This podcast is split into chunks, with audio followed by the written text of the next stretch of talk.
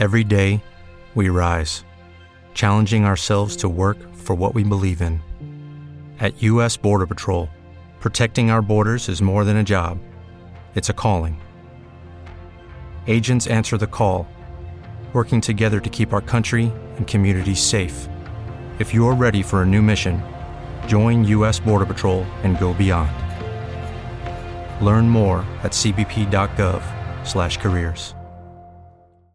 Hola emprendedores y emprendedoras en la vida y bienvenidos a este episodio 297 del podcast Marketing Digital Día a Día, un espacio diario donde comparto las novedades más destacadas en cuanto a marketing digital aplicada a negocios, a negocios online, herramientas digitales. Hoy vamos a hablar de algo muy muy importante, sobre todo en los tiempos que vivimos y para lo que tenemos que concienciarnos si queremos dominar el futuro laboral. Y hablaremos de tendencias del futuro en la educación digital, cómo va a ser la nueva formación, cuáles son las tendencias y a qué debemos estar preparados para realmente subirnos a la ola que nos interesa de la parte profesional en la cual estamos inviscuidos y queremos estar ahí, no ser totalmente competitivos. Por lo tanto, recordarte que ya tienes disponibles distintos cursos y másters online en el Instituto de Talento y Profesiones Digitales TechDi. Más información en nuestra web techdi.education. Tienes también el enlace en la descripción. Hoy es viernes 3 de julio de 2020 y mi nombre es Juan Merodio.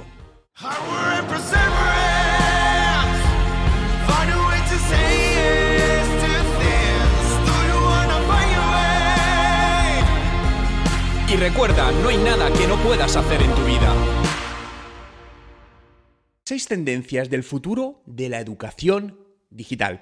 La educación es algo con los que eh, todos, en mayor o menor medida, eh, bueno, tenemos relación con ello, ¿no? A veces de manera directa y a veces de manera indirecta, ¿no? Porque al final, ¿a qué me refiero con manera indirecta, ¿no? El aprendizaje, la educación puede tomarse de muchas maneras. Ya no solo educarse, no solo es tener que ir al colegio o ir a una universidad, a una escuela arreglada, sino que hoy en día el aprendizaje eh, tiene una fuerte componente digital. puedes aprender en YouTube, en otras redes sociales viendo vídeos, escuchando podcasts. Bien, puedes aprender de muchas maneras y ahí está la riqueza del aprendizaje, ¿no?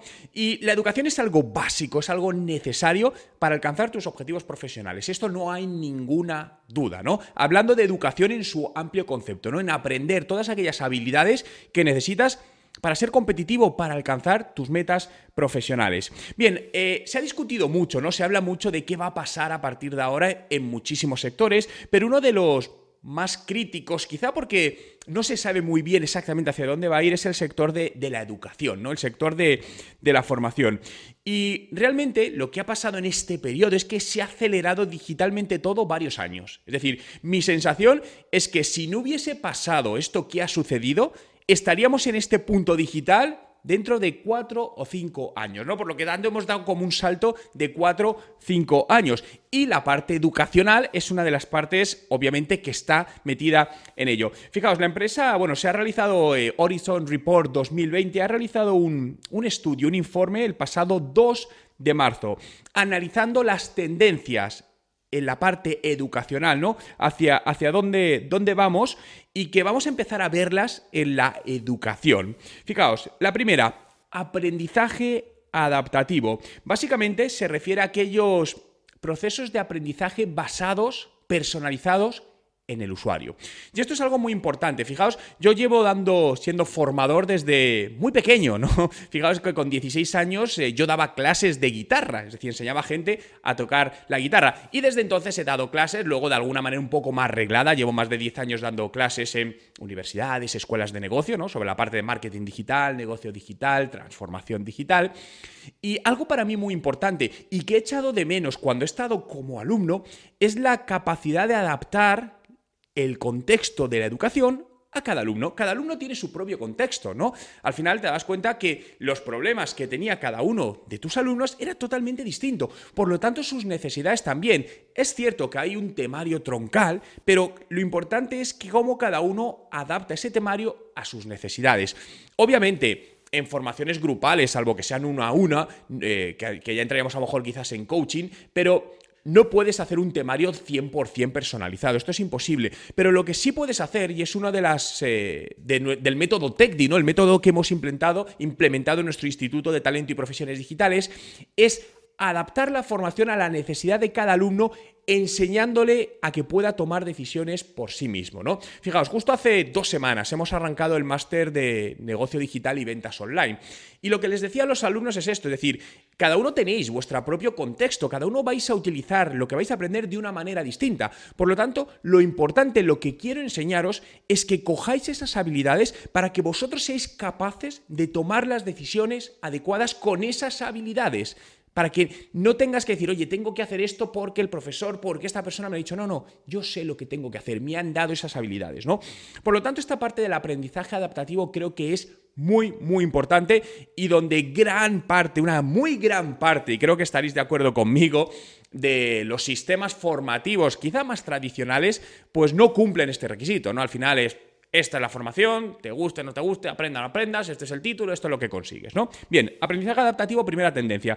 Segunda, inteligencia artificial.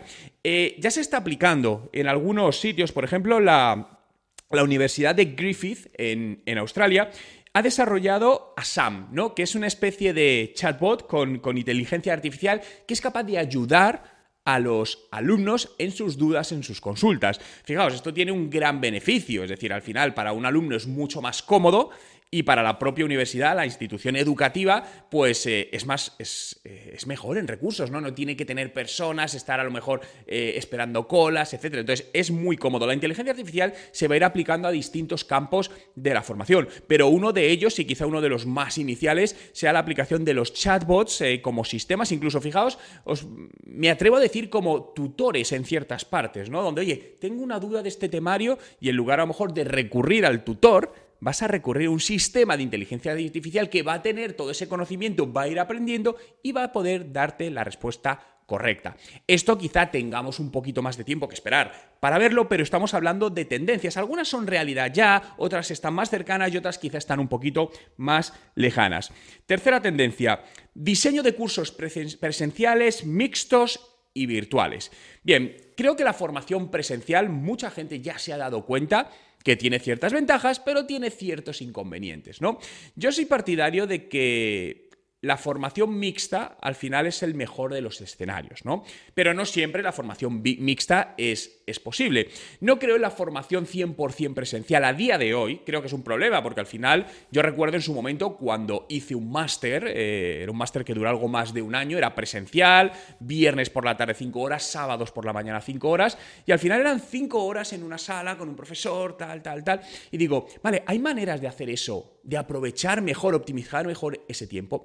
Por supuesto. Y al final, fíjate que en muchos casos, bueno, en muchos casos, en la formación presencial estás condicionado a un momento y un lugar concreto, que puede no venirte bien y aparte todo el tiempo y costes añadidos de desplazamiento a las aulas y de vuelta de las aulas a tu trabajo o a tu a tu casa, ¿no? Es por eso que al final, eh, desde TechDi creemos en la formación 24/7, que cada uno tiene sus momentos y pueda decidir cuándo le viene mejor. Es que a lo mejor hoy puedo dedicarme una hora o dos horas a formarme, pero a las 7 de la tarde. Al día siguiente tienes un compromiso y a lo mejor te viene mejor a las 10 de la noche. Al día siguiente a las 5 de la mañana. Adáptatelo a tus necesidades, ¿no? Fijaos que es como la televisión. La televisión antes que nos acostumbraban a verla. Horarios, había un programa, una película, tenía que ser tal día, tal hora. Si no la podías grabar Bien, ahora no, ahora que está Netflix, YouTube, donde dices, oye, si este programa lo emiten en directo a las 3, perfecto, pero yo lo veo cuando quiera. Y tienes esa posibilidad. Bien, pues pensemos en el mismo concepto desde el, punto de vista educacional. Eh, vale, vamos por la cuarta. Eh, recursos educativos abiertos. Creo que el valor de la educación está sobre todo en lo que pueda aportar el conocimiento profesional del profesional, ¿no? Disculpadme que repite esa palabra, ¿no? Pero lo que quiero decir es que ya no vale que un profesor venga y nos diga la teoría, esto es así, así, así y así. ¿Por qué? Porque eso lo encontramos en mil sitios. Necesitamos que el profesor nos diga su experiencia en la aplicación de esas cosas teóricas.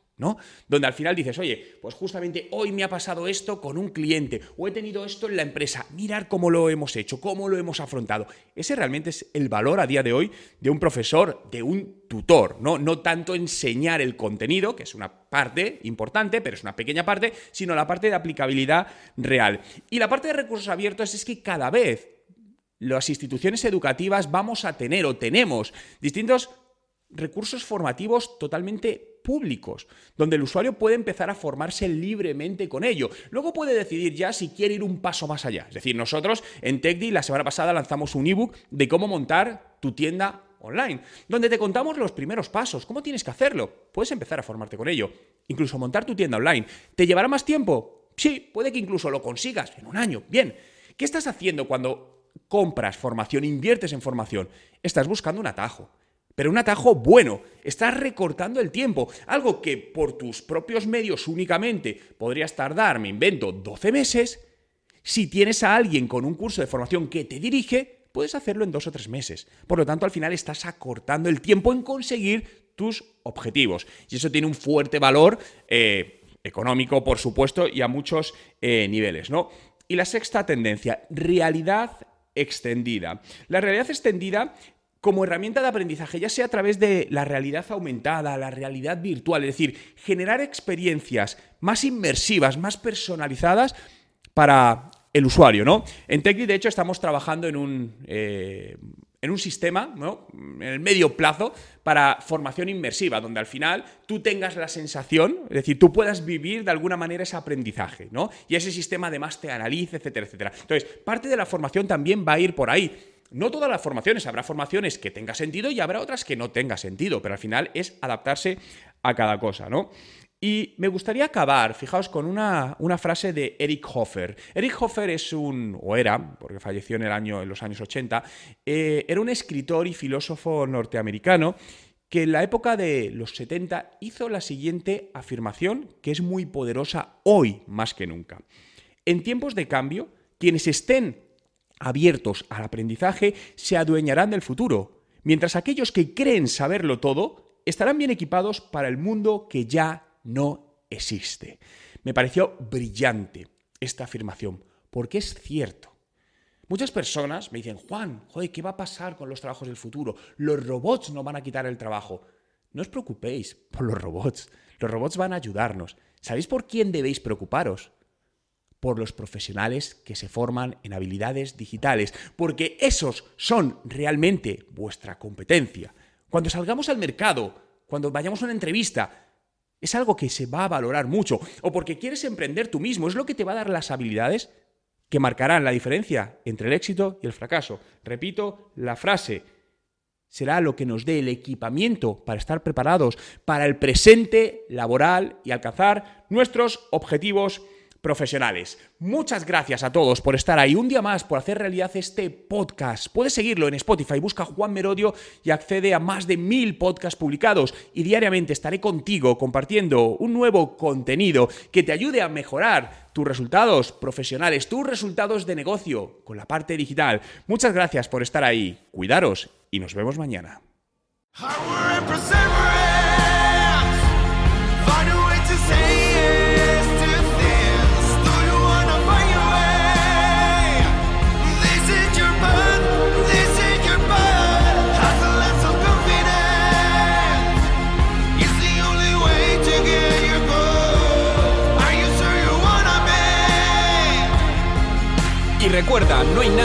Puedas hacer en tu vida.